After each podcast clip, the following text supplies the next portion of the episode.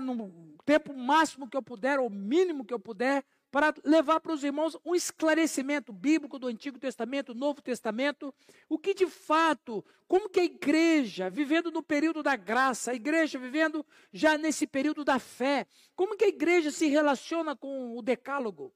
Como que a igreja se relaciona com as figuras veterotestamentárias? Como é que, como é que a gente vive com isso? Eu gostaria, para começar então esse arrazoado nesta quarta-feira, por favor, vocês abram a Bíblia no Evangelho de Mateus, no capítulo de número 22. Nós vamos considerar poucos versículos. Mateus, capítulo 22, versículo 37 a 40. Mateus, capítulo 22, versículo 37 e 40. Se você está assistindo na sua casa esta, esta mensagem, não troque de canal, continue aí, viu? Porque Deus tem muito que ensinar para todos nós, para nós aqui, presencial, e para você que está na sua casa ou em qualquer lugar, você possa estar prestando atenção né, na palavra de Deus. Sabe por quê, pastor Giovanni? Tem gente que fica escolhendo o que, que ele vai, quer escutar na, na internet, né? Aí o camarada fala, ah, essa mensagem aqui está chata, deixa eu ir para outra igreja. aí, aí o, o, pregador lá está falando bobagem, o cara fala: Não, não, isso aqui está muito chato, deixa eu ir para frente. Então, fica aí, porque Deus vai falar com você, eu tenho plena certeza disso. Mateus capítulo 22, versículo 37 diz assim: é, 36, Mestre, qual é o grande mandamento da lei?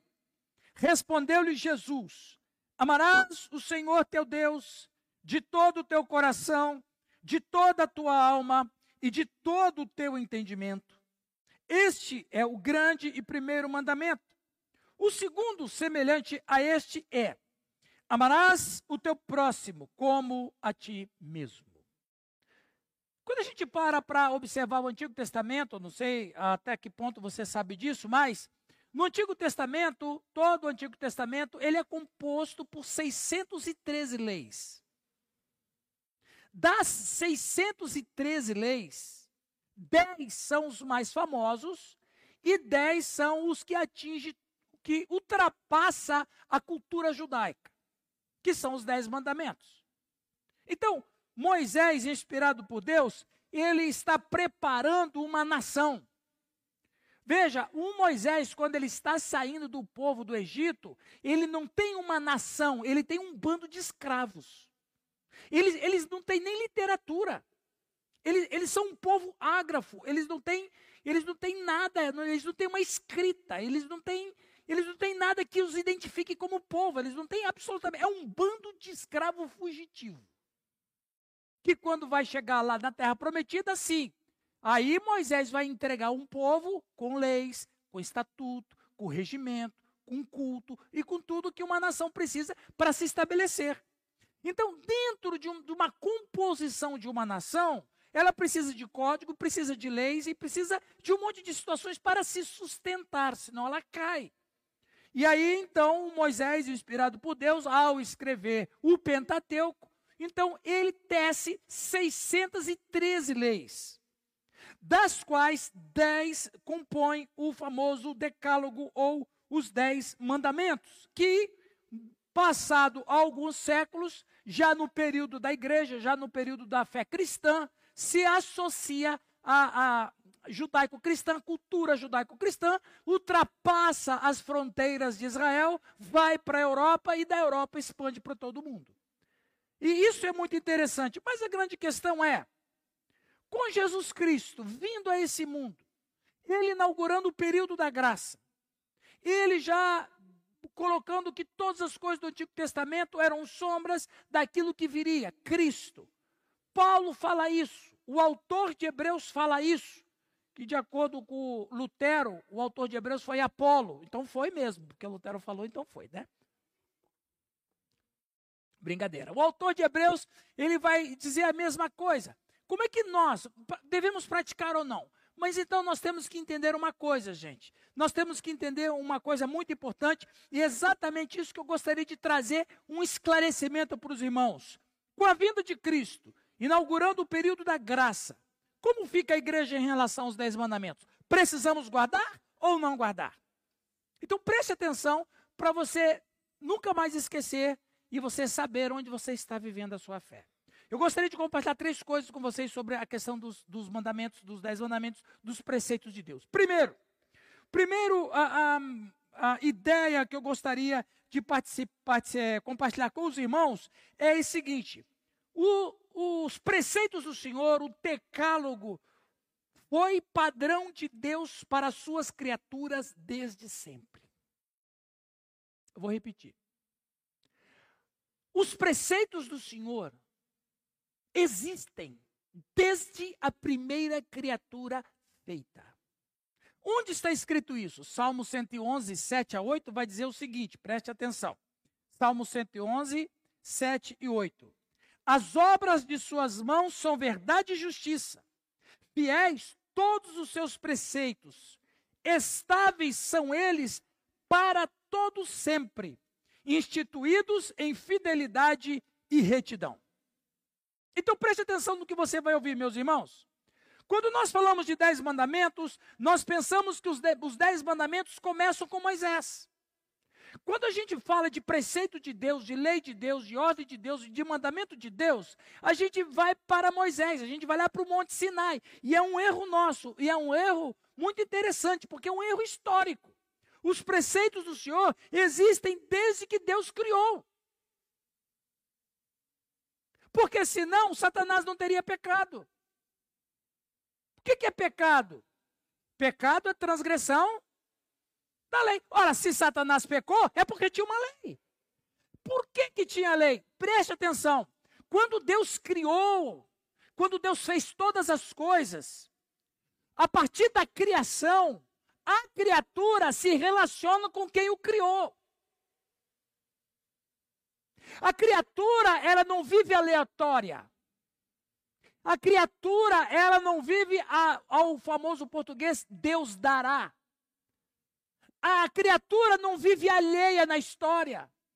A criatura, ela tem uma relação com quem o criou e é uma relação de adoração. E a relação de adoração não tem a ver com música. A relação de, eh, de adoração tem a ver com submissão, tem a ver com obediência. Ora, se tem submissão, se tem obediência, existe preceitos. Então, não existe nada criado que não obedeça ao que o criou. Por favor, eu gostaria de ler para vocês isso aqui. Olha, olha que interessante. Ezequiel capítulo 28, a partir do verso 12, os irmãos não precisam abrir, depois vocês podem assistir o vídeo e acompanhar e, e ler. Ezequiel capítulo 28, falando sobre Lúcifer, diz assim: olha. Filho do homem, levanta uma lamentação contra o rei de Tiro e diz-lhe: Assim diz o Senhor Deus: Tu és o sinete da perfeição, cheio de sabedoria e formosura. Estavas no Éden, jardim de Deus, de todas as pedras preciosas te cobria, o sárdio, o topázio, o diamante, o berilo, o ônix, a jaspe, a zafira, o carbúnculo e a esmeralda. De ouro se fizeram os engastes e os ornamentos. Preste atenção agora. No dia em que foste criado, de quem que ele está falando? De Lúcifer. Se ele é um ser criado, ele, como ser criado, tem que prestar obediência, tem que prestar adoração, tem que prestar submissão ao quê? Aos preceitos daquele que o criou. Olha lá. No dia em que foste criado, foram eles preparados. Tu eras querubim da guarda ungido e te estabeleci. Permanecias no monte de Deus, no brilho das pedras andava. E olha como o profeta termina: Perfeito eras dos teus caminhos. O que fazia Lúcifer ser perfeito? Pode responder. Obedecendo aos preceitos. Perfeito eras dos teus caminhos, enquanto ele era uma criatura que se submetia aos mandamentos do que o criou, ele era perfeito desde o dia em que foste criado, até que se achou iniquidade em ti. Qual foi a iniquidade que se achou nele? Quando ele não quis mais obedecer aos mandamentos daquele que o criou. Então, se Lúcifer, e olha, nós não estamos falando do período da Terra, nós estamos falando do período do cosmos. Se Lúcifer no céu se rebelou contra Deus, então, se tem uma rebelião, tem uma quebra de princípio. Se tem uma quebra de princípio, tem uma quebra de lei. Ou seja, a lei não começou com Moisés. A lei existiu desde a primeira vez que Deus criou as coisas. E mais, a partir desse momento em que existem seres criados, a criação só pode se encontrar de maneira perfeita quando ela está com o Senhor. Agora preste atenção. O texto de Ezequiel disse que até que se achou iniquidade em ti. Ele não fala que iniquidade é. Mas Isaías diz que iniquidade é. Olha que coisa interessante a Bíblia, como ela é perfeita. Isaías capítulo 14 vai dizer assim: Como caíste do céu, ó estrela da manhã, filho da alva? Como foste lançado por terra, tu que debilitava as nações? Tu dizias do teu coração: Eu subirei ao céu. Qual é o primeiro mandamento? Não terás, ninguém é igual a mim. Esse mandamento já existia. O primeiro mandamento já existia. Qual foi o primeiro mandamento que, que existia e que Lúcifer quebrou? Isaías está dizendo. Não é interessante, pastor Giovanni? Olha lá. Eu subirei ao céu, acima das estrelas de Deus, exaltarei o meu trono. Aí aqui ele quebra outro princípio. Não cobi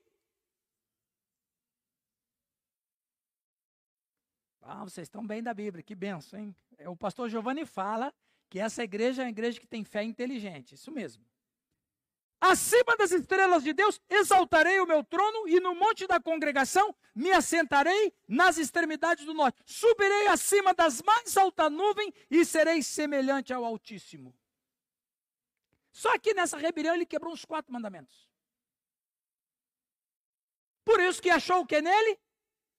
iniquidade. Por que, que achou iniquidade do homem? Porque quebrou os mandamentos também.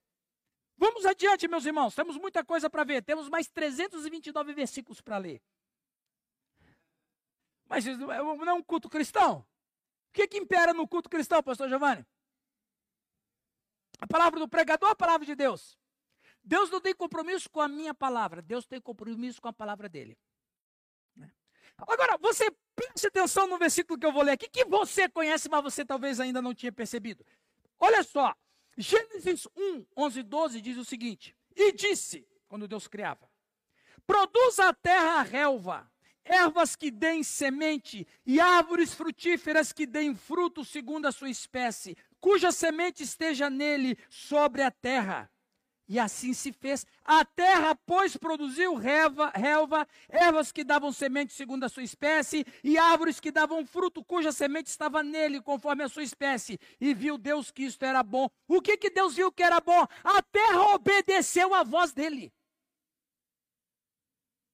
Ou seja, a natureza que estava sendo criada obedeceu aos preceitos daquele que estava o criando. Então você percebe nas Escrituras que tudo aquilo que Deus criou há um princípio de obediência. Há um princípio de se submeter, há um princípio de adoração, há um princípio onde deve se respeitar e honrar e adorar aquele que o criou. Essa é a parte da criação. A parte do Criador é criar, a parte da criação é adorar. E a adoração da criação está da submissão aos preceitos daquele que o criou. E a terra assim se fez. E quando a terra obedeceu a voz do que o criava, ele disse: Isso aqui é muito bom. Está me obedecendo. É isso mesmo. Veja, meus irmãos, o que acontece? O Lúcifer, quando ele insinuou que Deus abusava do seu poder, que Deus abusava, que as suas leis restringiam a verdadeira liberdade, preste atenção, você vai escutar isso aqui nessa ideologia que tem doida do inferno aí. Essa ideologia, essa ideologia do inferno que tem aí no mundo, que diz que você está restringindo a minha liberdade, você está me oprimindo, a, a, aquela teoria do opressor e do oprimido, o diabo fez isso no céu.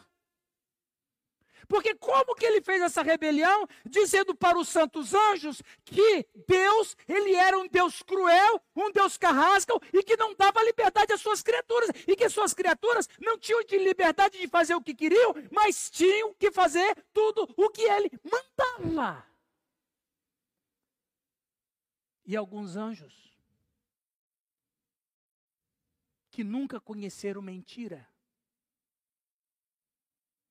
e que acreditavam em Lúcifer com grande amor, começaram a pensar: é verdade. Deus tem leis, Deus tem mandamentos, e por isso a gente não é, não é livre. Cuidado com as ideologias que tem por aí do Satanás. E veja, na criação de Adão e Eva, nossos pais, o mesmo padrão continua.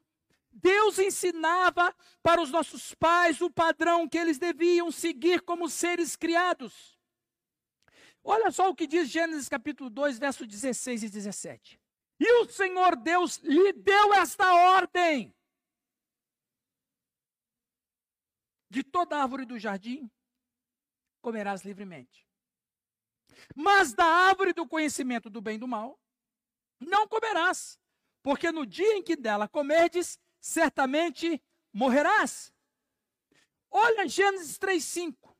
Porque Deus sabe, Satanás falando para Eva, porque Deus sabe que do dia que dele comerdes, se vos abrirão os olhos, e como Deus sereis conhecedores do bem e do mal. Eu gostaria de ressaltar duas coisas aqui. Primeira, a fala, a ordem de Deus para Adão: não coma da árvore do conhecimento do bem e do mal. A fala da serpente para Eva: vocês serão conhecedores do bem e do mal. Isso significa que o mal já existia. Se o mal já existia, é porque o mal é resultado da quebra de um preceito.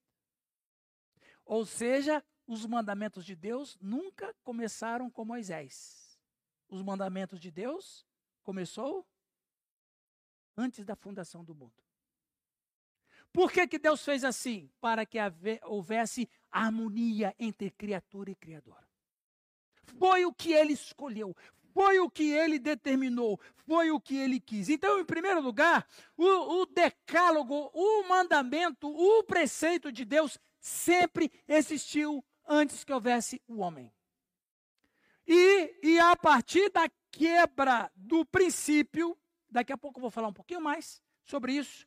Então, aí, quando, quando Deus vai falando para Adão e Eva, vocês não podem, fala para Adão, vocês não podem comer desse fruto do conhecimento do bem e do mal, porque o mal já existia. E o mal já existia como fruta de quebra de preceito. Ou seja, alguém quebrou o mandamento de Deus. Ok, meus irmãos? Então veja, toda quebra de preceito traz desgraça para aquele que quebrou a lei. Porque a quebra de preceito de Deus e há o preceito de Deus, e o preceito de Deus é para nossa proteção, não é para nos oprimir, mas é para nossa proteção. A quebra do preceito de Deus traz desgraça para quem assim o transgride. Ok? Segundo, segundo, primeiro, o decálogo sempre existiu, desde sempre. Segundo, o decálogo foi a oficialização da morte do homem. Eu gostaria de ler para vocês Romanos capítulo 2, Romanos capítulo 2. Os irmãos estão entendendo bem? Amém, queridos? Pastor, que horas que vocês terminam aqui geralmente? Ô, louco, então beleza. Então, 10 e meia eu termino, e aí eu tenho mais uma hora para perguntas e respostas. Vamos lá, vamos fazer barba e cabelo, né? Muito bem. Romanos capítulo 2, versículo 11 diz o seguinte. Os irmãos acharam aí? Agora esse texto eu gostaria que vocês acompanhassem. Porque para com Deus não há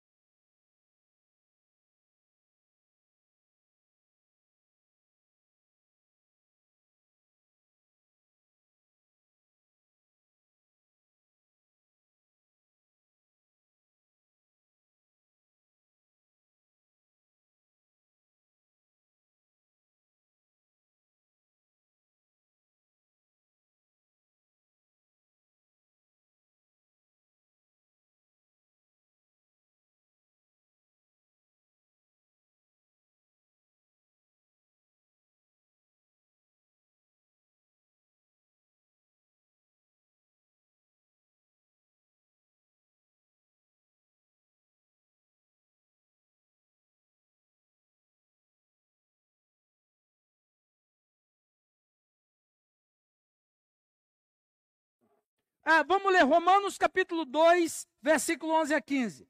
Porque para com Deus não há acepção de pessoas.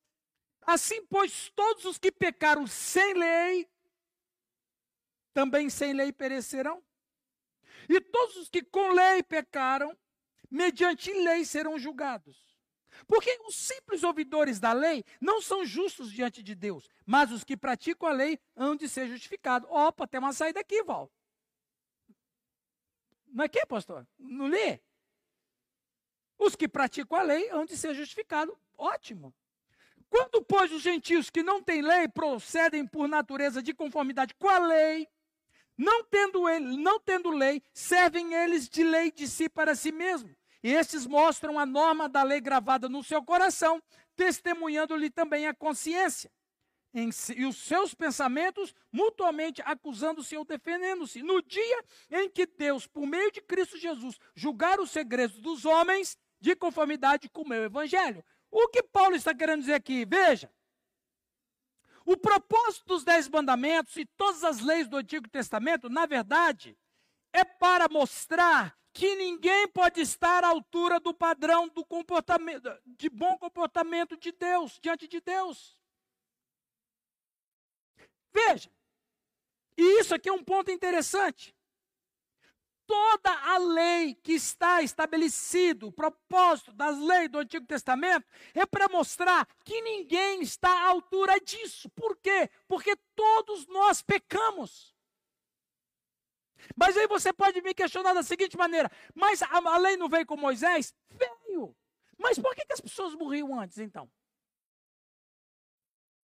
É lógico.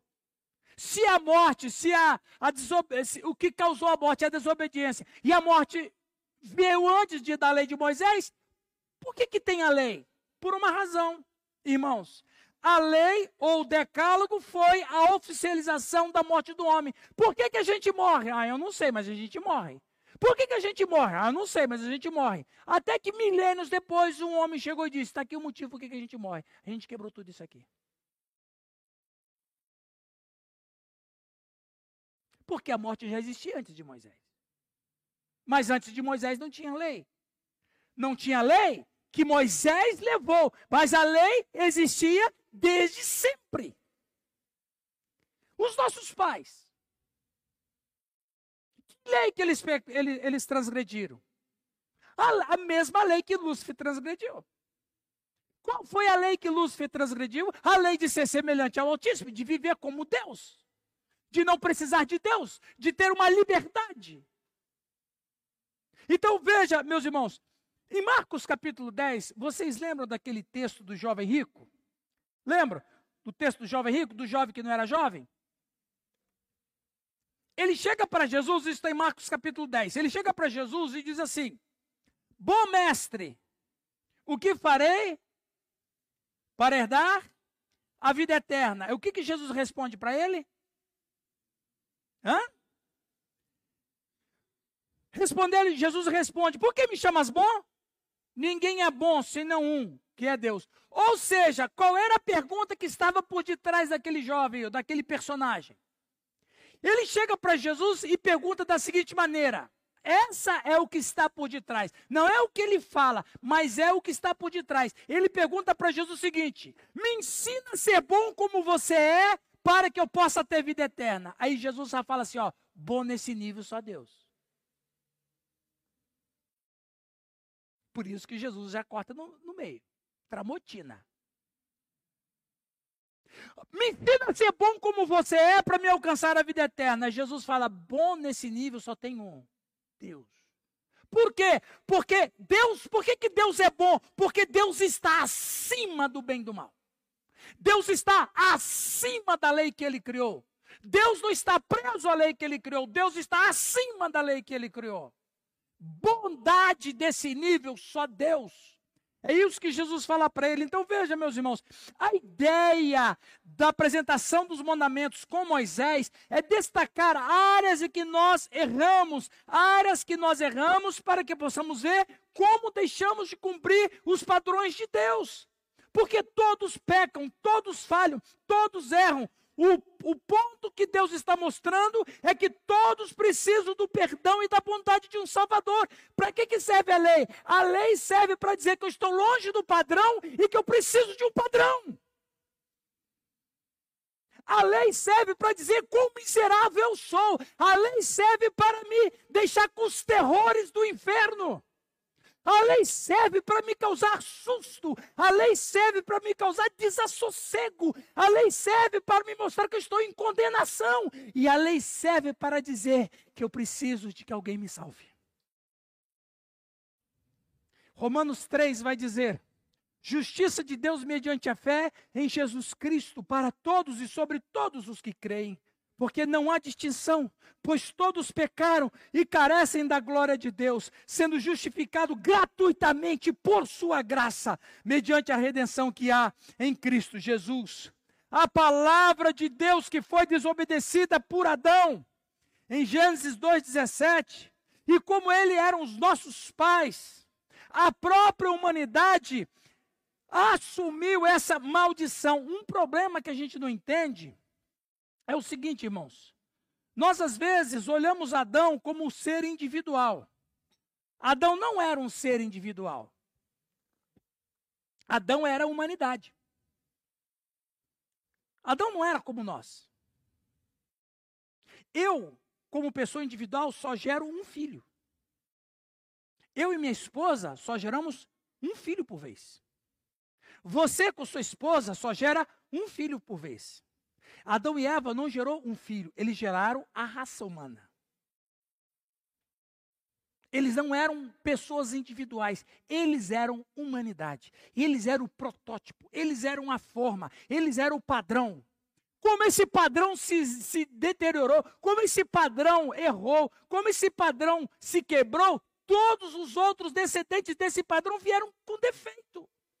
Então veja, a Bíblia diz assim, Romanos 5,12: Portanto, assim como por um só homem entrou o pecado no mundo e pelo pecado a morte, assim também a morte passou a todos os homens, porque todos pecaram. E Agostinho vai dizer no século IV que todos nós pecamos em Adão. Como que nós pecamos em Adão? E isso na teologia se chama pecado original. Como que nós pecamos em Adão? Porque todos nós somos filhos dele. Eles eram, Adão e Eva, nossos pais, eles eram os nossos protótipos. Eles quebraram a lei de Deus e nós quebramos a lei de Deus deles.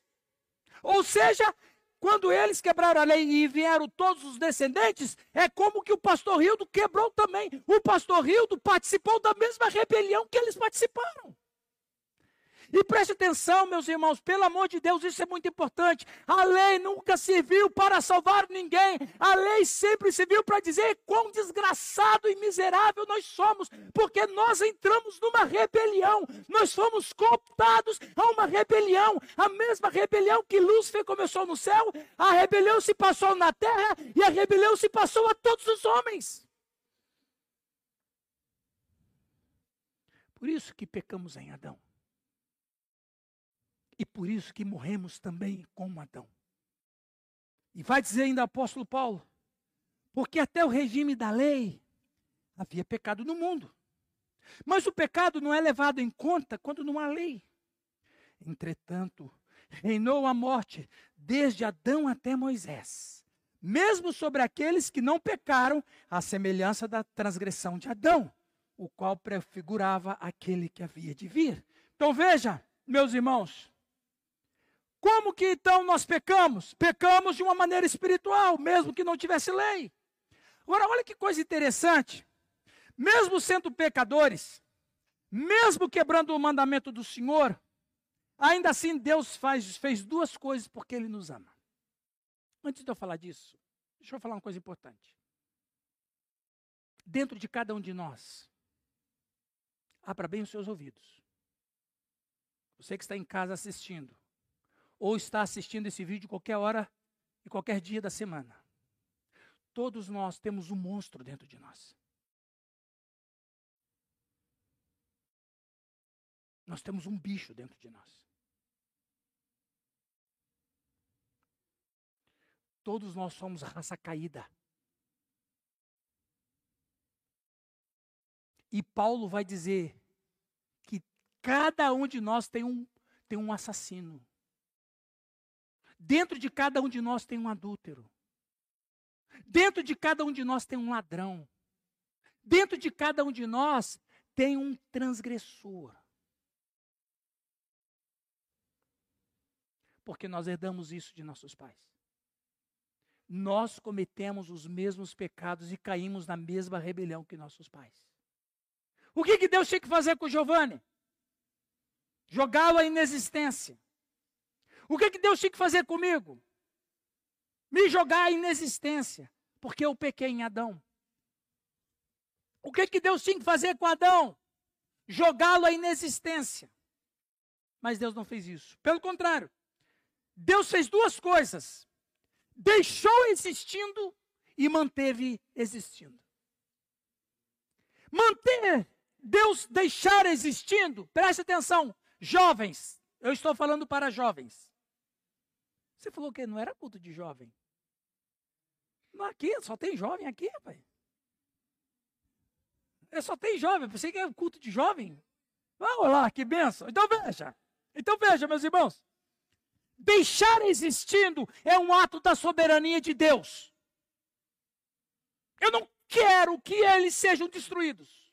É um ato da soberania de Deus. Mas manter a, humanidade existindo necessita que Deus faça algo. Eu vou repetir. Deixar os pecadores existindo é um ato da soberania de Deus. Gravaram isso? Manter a gente existindo, aí já é mais complicado. Por quê? Porque Deus vai ter que fazer alguma coisa para que a gente não se autodestrua. Eu vou ler um texto aterrorizador para vocês. Um texto de arrepiar cabelo. Em Romanos capítulo 3, verso 10, diz assim: Como está escrito, não há justo, nem um sequer. Não há quem entenda, não há quem busque a Deus. Todos se extraviaram, a uma se fizeram inúteis. Não há quem faça o bem, não há nenhum sequer. A garganta deles é sepulcro aberto, com a língua urdem engano, veneno de víboras está nos seus lábios. A boca eles a têm cheia de maldição e de amargura. São os seus pés velozes para derramar sangue, nos seus caminhos há destruição e miséria. Desconhecer o caminho da paz, não há temor de Deus diante dos seus olhos. Agora eu quero perguntar para vocês: não, há, não dá para viver no mundo, não dá para viver no mundo onde não há um justo.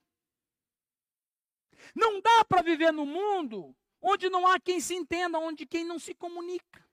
Não, há, não dá para viver no mundo quem não busca Deus, porque se não existe Deus, então não existe mais nada. Um, um, um, um filósofo francês estava no Brasil um tempo atrás.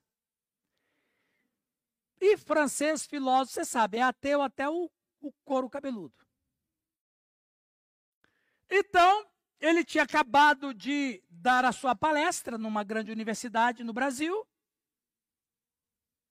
E os seus interlocutores perguntaram para ele: qual, era, qual é a maior necessidade da humanidade? Qual é a maior grita da humanidade?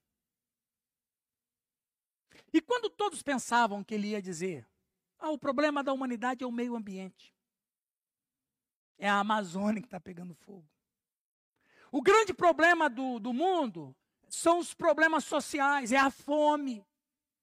O grande problema no mundo é só é, é a riqueza, a má distribuição de riqueza. As pessoas pensavam que ele ia poder responder qualquer um desse nível. Sabe qual foi a resposta dele, pastor Rildo? E ele disse: o maior problema da humanidade é saber se Deus existe todo mundo ficou doido com a resposta daquele francês. Ninguém esperava que ele fosse para o lado teológico, um ateu. Então eles não aguentaram e perguntaram: por que a humanidade precisa saber se existe Deus? Ele disse: porque se Deus existe, existe uma maneira certa de viver. Então preste atenção, não é possível viver num mundo onde não há quem busque a Deus. Não há, não há, não é possível, não dá para viver num mundo onde todos se extraviaram. Não há como viver num mundo onde todo mundo é inútil. Não dá para viver num mundo onde não há quem faça o bem. Não dá para viver no mundo onde as pessoas urdem engano. Mas por que, que a gente vive? Porque Deus emprestou a sua bondade para que a gente, para que mantesse a existência de pecadores, Deus teve que emprestar a sua bondade.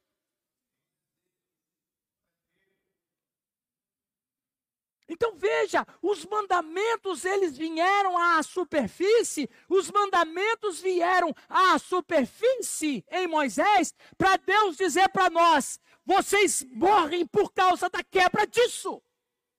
Vocês são frustrados por causa da quebra disso.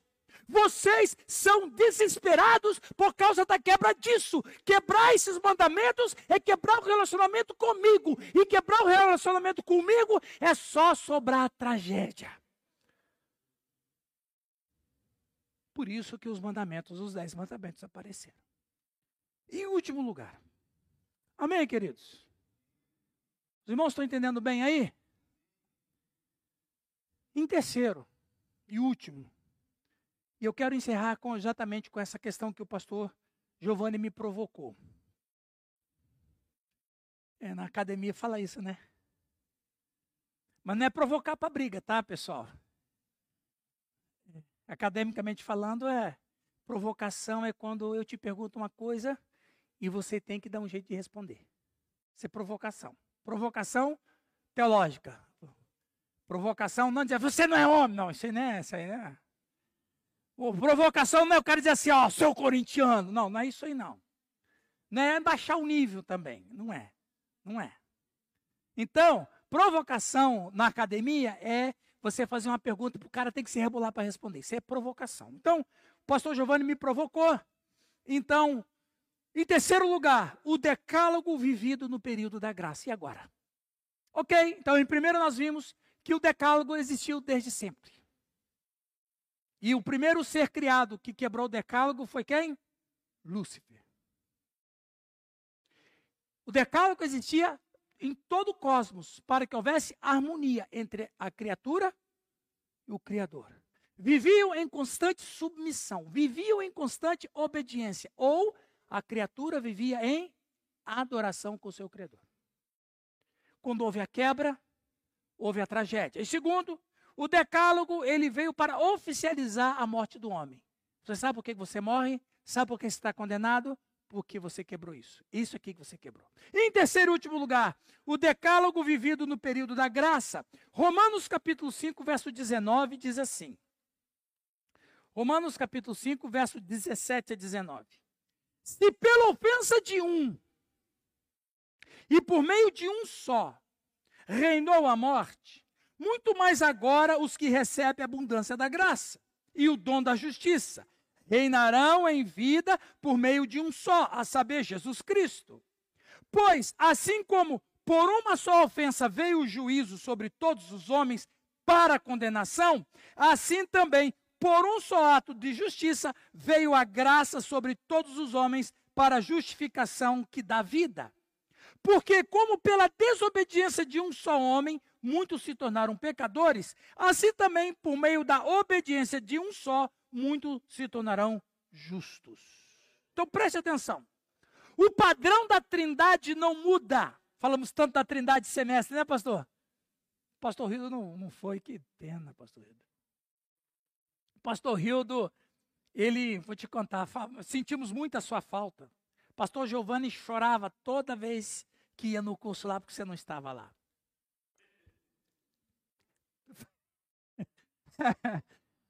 A sala era um sepulcro. Não tinha nenhum baiano para festejar. É, ou chorar, ou chorar. Mas esse semestre ele vai, não é, pastor Giovanni? Vai, vai. Ó, eu vou me comprometer aqui diante da igreja que eu vou montar uma rede lá na sala de aula. Eu tenho três redes lá em casa. Tem até uma rede de casal. Eu vou colocar lá para você assistir o curso, para você não ter problema de cansaço. e, não, e, eu vou comprar aquele, aqueles potinhos de água de coco para você tomar lá. Okay. Continua. Muito bem. O padrão da trindade não muda. O homem fez o erro. Quem que errou? Quem que errou? Quem que quebrou o preceito? Adão. Quem é que tem que consertar? O homem. É o homem que tem que consertar. Ora, quem fez o erro? O homem. Quem é que tem que consertar? Não é Deus. Não foi Deus que errou. Se Deus vai consertar o que o homem fez, então Deus participou na queda. Lógico. Então, hum, Deus não vai não vai salvar o homem. Deus não vai mover uma palha para salvar a gente. Porque quem tem que salvar a gente é gente da nossa raça. Que raça que nós somos? Humanos. Quem que pecou? Humano. Quem é que tem que salvar a humanidade? Humano. Então, olha que interessante. Jesus disse em Mateus 5,48: Portanto, sede vós perfeitos, como perfeito é vosso Pai Celeste. Você quer consertar o erro? Quero. Você precisa? Preciso. O que, você tem que fazer? Nada, você só tem que ser perfeito. Mas ser perfeito no quê? Na lei. Você pega aquela lei que Moisés. Não precisa 619, não. Por que está 619 leis? Muitas leis são dietéticas, muitas leis é de liturgia de culto, que não precisa mais, muitas leis são de questões civis, muitas leis são questões sociais dos judeus. Então, você pega todas aquelas leis lá, 600, você tira 10. Se você cumprir as 10, você se torna perfeito. Agora, a grande questão é: quem é perfeito? Preste atenção, vamos na lógica paulina. Vamos à lógica que Paulo está escrevendo em Romanos. Leia de novo comigo. Preste atenção. Versículo 19 de Romanos, capítulo 5. Acharam aí? Olha aí na sua Bíblia para você não falar que eu estou falando heresia. Olha aí. Porque, como pela desobediência de um só homem, quem foi esse homem? Adão muitos se tornaram pecadores. Assim também, por meio da obediência de um só homem, opa, aí não é Deus, é um homem, muitos se tornaram justos. Agora, preste atenção, a Trindade tem que resolver esse problema. Por que, que a Trindade tem que resolver esse problema? Porque não tem um homem justo. Pedro, o Paulo já falou, não há um justo sequer. E se Deus não emprestasse a bondade dele, todos nós estaríamos destruídos por nós mesmos. Então Deus, Deus, a Trindade faz uma decisão lá antes da fundação do mundo. Um de nós tem que ir lá se tornar um homem. E a segunda pessoa da Trindade, o Filho, ele decidiu vir se tornar o homem. Agora, preste atenção, meus irmãos. Cristo, quando ele veio a primeira vez, ele tinha que ser um homem perfeito. Quem é que vai salvar a humanidade? Um homem perfeito. Agora, qual homem que é perfeito? Não tem. Agora, então, alguma coisa tem que acontecer. Então, Deus se faz homem. Deus, em essência, não pode mexer, porque Deus, em essência, poderia se tornar cúmplice do pecado. Mas então, Deus resolveu esse problema da maneira mais maravilhosa do mundo, sendo que Deus entrou no mundo na pessoa de Jesus Cristo. Jesus Cristo o Verbo de Deus, o Verbo Dei, é Ele que veio a esse mundo, Ele que se encarnou, Ele que se tornou homem, e Ele é o nosso Redentor, aleluia. Vamos da lógica de Paulo. Se por um homem veio a desobediência e a morte, por um só homem tem que vir a obediência e a justificação. Agora, esse homem que vai vir para salvar a humanidade, não pode ser descendente de Adão. Porque se ele for descendente de Adão, ele é um pecador. Se Maria tem contato sexual com José, e de acordo com a teologia, o sêmen humano, assim que fecunda o óvulo, e que se torna uma pessoa, a alma já está ali e ali já é um pecador. Jesus não pode ser filho de José. Porque se Jesus é filho de José, Jesus é pecador. Se Jesus é filho de José, Jesus veio no sêmen de José. Ou seja, a linha pecadora continua. Mas Jesus tem que nascer. E ele tem que ser homem. Porque foi um homem que fez a desgraça. É um homem que tem que consertar. E é nesse momento que Maria fica cheia do Espírito Santo. E se cumpre a palavra de Gênesis 3,15, semente da mulher. Veja bem, Jesus Cristo foi o único homem da história de 10 mil anos de civilização humana. Jesus Cristo foi o único homem que não foi descendente de Adão.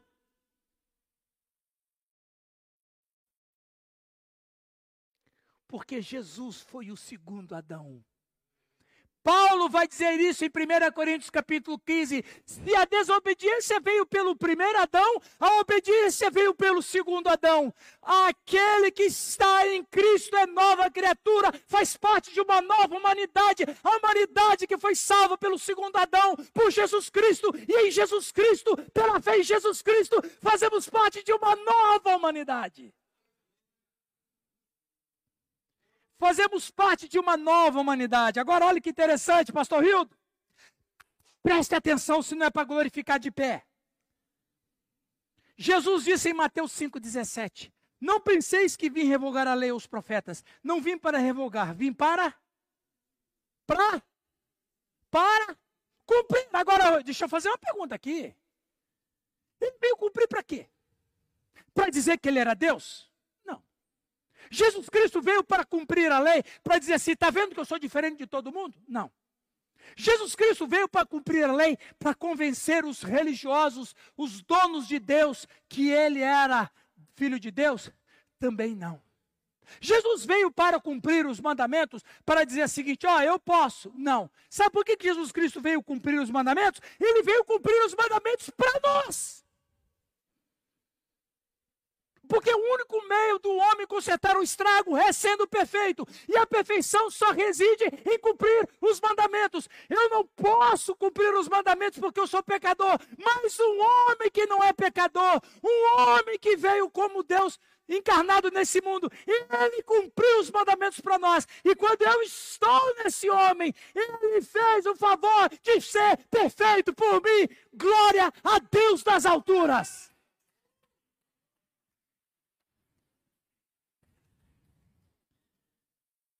Aleluia. Jesus cumpriu os mandamentos para mim. Senhor, eu estou cumprindo o mandamento para Elisângela. Ela precisa ser perfeita. Ela vai ser perfeita em mim. Senhor, eu vou cumprir os mandamentos para o Giovanni. Porque o Giovanni tem que ser perfeito. Se ele não for perfeito, ele está condenado. Senhor, eu vou cumprir os mandamentos por Val. Porque se, senão o Val não vai conseguir escapar. Isso se chama graça. O que é graça, pastor Giovanni? Favor imerecido. Que favor que Jesus Cristo fez? Aí as pessoas vão dizer assim, morreu na cruz. Não. Que favor que ele fez? Ele cumpriu a lei por nós. Ele foi perfeito por nós. Ele resistiu às tentações por nós. Ele resistiu à tentação do diabo para nós, porque ele tinha que salvar-nos da lei que nós quebramos. Nós quebramos a lei e ele restaurou a lei, ele cumpriu a lei, ele foi perfeito por nós. A Bíblia diz em Romanos capítulo 8, meus queridos, porque a lei do espírito da vida em Cristo te livrou da lei do pecado da morte. Porquanto o que fora impossível à lei, no que estava enferma pela carne, isto fez Deus enviando o seu próprio filho. O que, que é enfermo pela lei? A condenação. O que, que Jesus Cristo fez? Jesus Cristo cumpriu o decálogo para nós. Em semelhança de carne pecaminosa, e no tocante ao pecado, o que, que é pecado? Transgressão da lei. E no tocante ao pecado, e com efeito, condenou Deus na carne o pecado, a fim de que o preceito da lei se cumprisse em nós. Isso não é ideia minha, isso está aqui nas Escrituras. A fim de que o preceito da lei se cumprisse em nós. Jesus Cristo foi perfeito para que essa perfeição passasse para mim.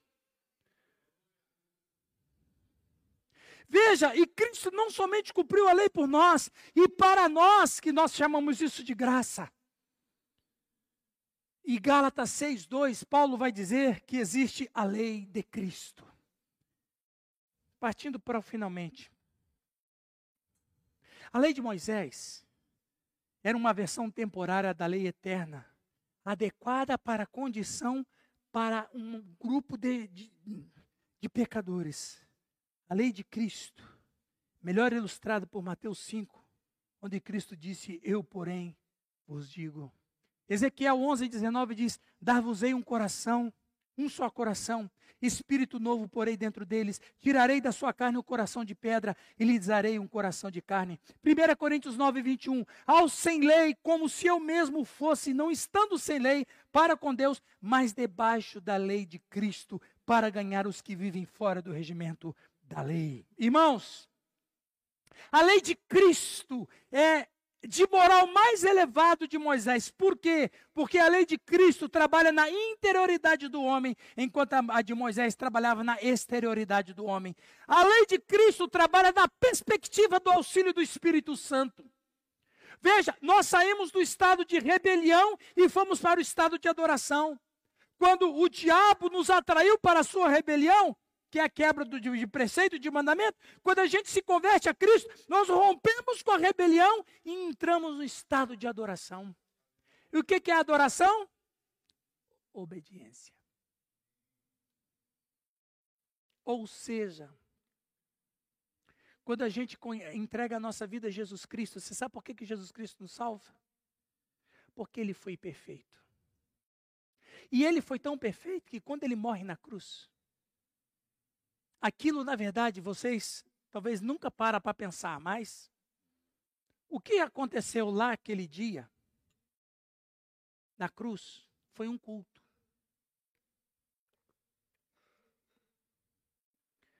No Antigo Testamento, qual era o clímax do culto?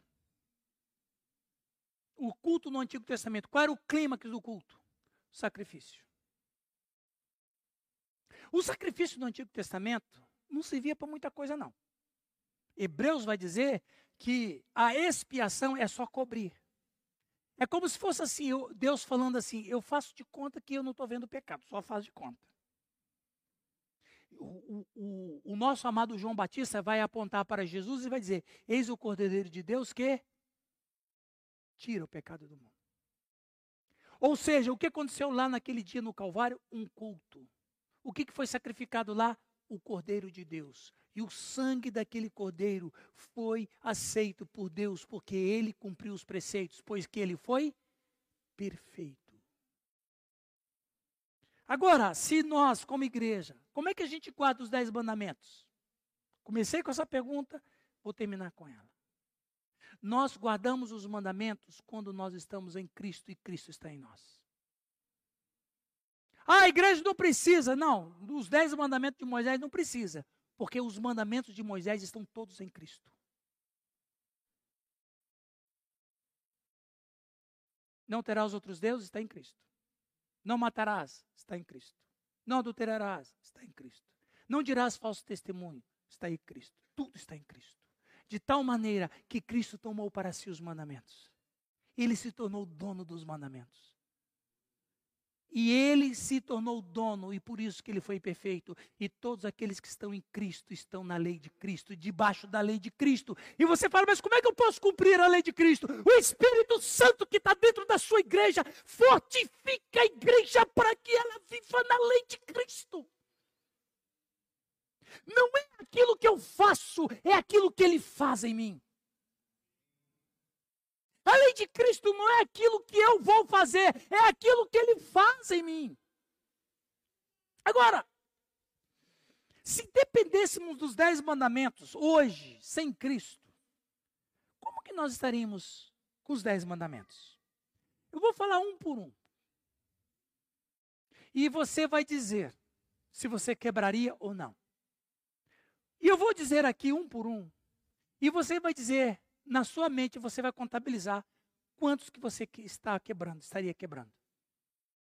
Lembrando que Tiago disse 2,19: se tropeçar num mandamento, quebrou todos. Não terás outros deuses diante de mim. Teologicamente, não temos outros deuses. Mas às vezes, em certas horas, em certos dias, em certos momentos, pessoas ou coisas se tornam mais importantes para do que Deus. Não fazeis imagem de escultura. Eu não tenho um ídolo lá na minha casa. Mas há certos momentos onde pessoas se tornam uma posição de idolatria na minha vida. Ou coisas, ou bens, ou dinheiro, ou carro, ou materialismo.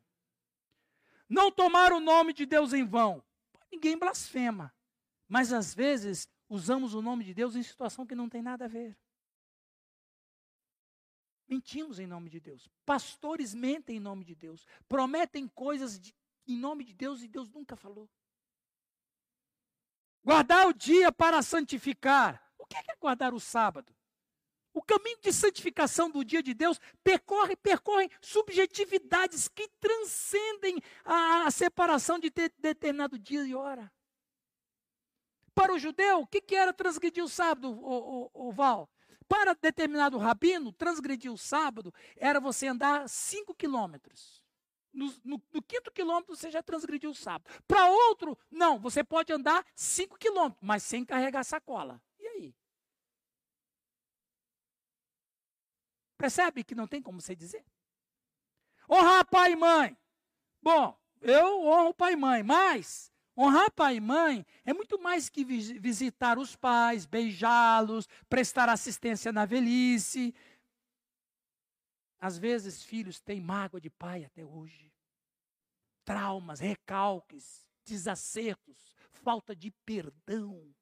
Tem filhos e filhas magoado com pai e mãe. E se você está magoado com pai e mãe até hoje, você está quebrando o mandamento. Está contabilizando aí? Qual de nós, às vezes, não carrega conflitos de natureza psicológica em relação às figuras parentais? Quantas vezes a sua esposa parece com a sua mãe e, e, e te traz uma recordação ruim lá da tua mãe? Aí você fica braveza com a sua mãe, coitado da sua mãe, nem sabe o que está acontecendo. Quantas vezes se tem conflito com a figura pastoral? Porque aquele pastor lembra o meu pai, o meu pai era um tirano. Honra pai e mãe. Talvez você esteja quebrando esse mandamento. Não matarás. Você não mata ninguém. Mas quantas vezes matamos alguém pela raiva, ódio, mágoa, rancor? Não adulterarás. Mas se olhar com desejo impuro para com a mulher ou para com o homem, já pecou. Um dia uma pessoa me perguntou assim, pastor Rildo, pastor, como é que os, os homens olhavam para a mulher naquele dia e cometia adultério olhando para ela. Elas ficavam só de roupa. Não é? Não é interessante isso aí? Jesus disse: se alguém olhar para uma mulher com intenção impura, mas como é que olhar as mulheres de hoje? Tudo bem, que muitas mulheres andam com uma bermuda que foi feito do inferno. Mas aqueles dias que a mulher andava toda, né, é que algumas mulheres, mulheres são mulheres, desde sempre em qualquer cultura. A feminilidade da mulher e a, e a, e a, e a, e a, e a necessidade de ser notada é muito grande. Então, o que, que as mulheres faziam naquela época? Isso o profeta Isaías denunciou. Elas amarravam um sininho no tornozelo. Aí, quando tinham os homens na rua, elas andavam. Clean, clean, clean, e talvez para chamar mais atenção, elas andavam clean, clean. Aí os homens olhavam, e é isso que Jesus está falando. Né? Não dirás falso testemunho. Mas quanta fofoca, quanta boataria, quanta fake news, a gente fica, olha, eu vou te, vou te falar um negócio, mas eu vou te vender pelo peixe que eu comprei. Você está distribuindo falso testemunho. Não cobiçarás o que é teu. Quantas vezes olhamos alguma coisa e falamos aquilo que eu quero para mim? Quantos que você já quebrou? Por isso que precisamos de Cristo. Porque em Cristo nós estamos satisfeitos. Em Cristo nós agradamos a Deus. Em Cristo Deus nos olha. Sabe por que, que Deus aceita a nossa adoração? Porque Ele olha do céu e vê Cristo em nós. Ele vê perfeição na sua igreja. Eu vejo imperfeição porque eu estou debaixo daqui. Mas Deus, quando olha para a gente, vê Cristo em nós, por isso que Ele ouve a nossa oração. Como é que a igreja está com relação aos dez mandamentos? A igreja só pode viver os dez mandamentos se a igreja estiver obedecendo a Cristo. Amém, queridos? Eu espero, pastor Giovanni, que eu venha, tenha trago iluminação a esse assunto tão complicado. Que Deus nos ajude. E que se você esse assunto para você sempre foi muito espinhoso, saiba de uma coisa: se você está em Cristo, você vai adorar a Deus, você vai honrar pai e mãe, você vai guardar o dia que é do Senhor. Você vai ser uma pessoa que vai viver na preciosidade do Espírito Santo. Você vai ser aquela pessoa que, pessoa que vai honrar a Deus. Você vai honrar as pessoas, você vai amar as pessoas. Ah, sim, você vai ser dizimista, sim. E não é um dizimista obrigado, é o Espírito Santo que faz eu querer ser essas coisas. Que Deus vos abençoe, Deus abençoe você que está na sua casa. Vamos ter uma palavra de oração. Fique em pé, por favor, irmão.